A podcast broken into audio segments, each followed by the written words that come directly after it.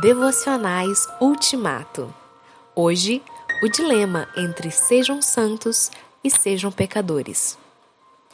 Sejam santos em tudo que fizerem, assim como Deus, que os chamou, é santo.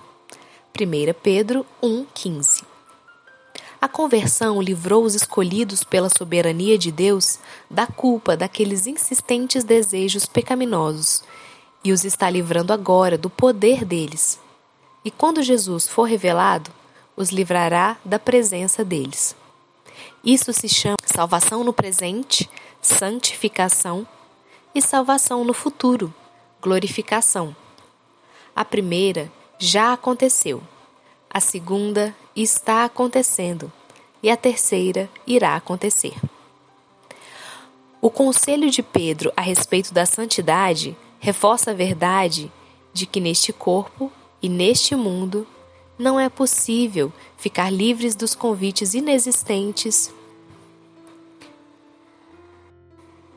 ficar livre dos convites insistentes da carne, da cultura sacrificada pelo maligno e do próprio maligno. Daí a insistência de Jesus. Se alguém quiser acompanhar-me, negue-se a si mesmo. Em Marcos 8:34.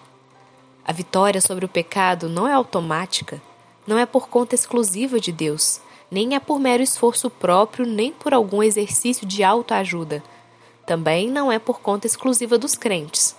Pedro espera que eles obedeçam a Deus para não voltarem atrás, aos seus velhos caminhos, às suas velhas paixões, aos seus velhos apetites. Seguir o Espírito Santo conduz à vida e à paz, mas seguir a velha natureza leva à morte.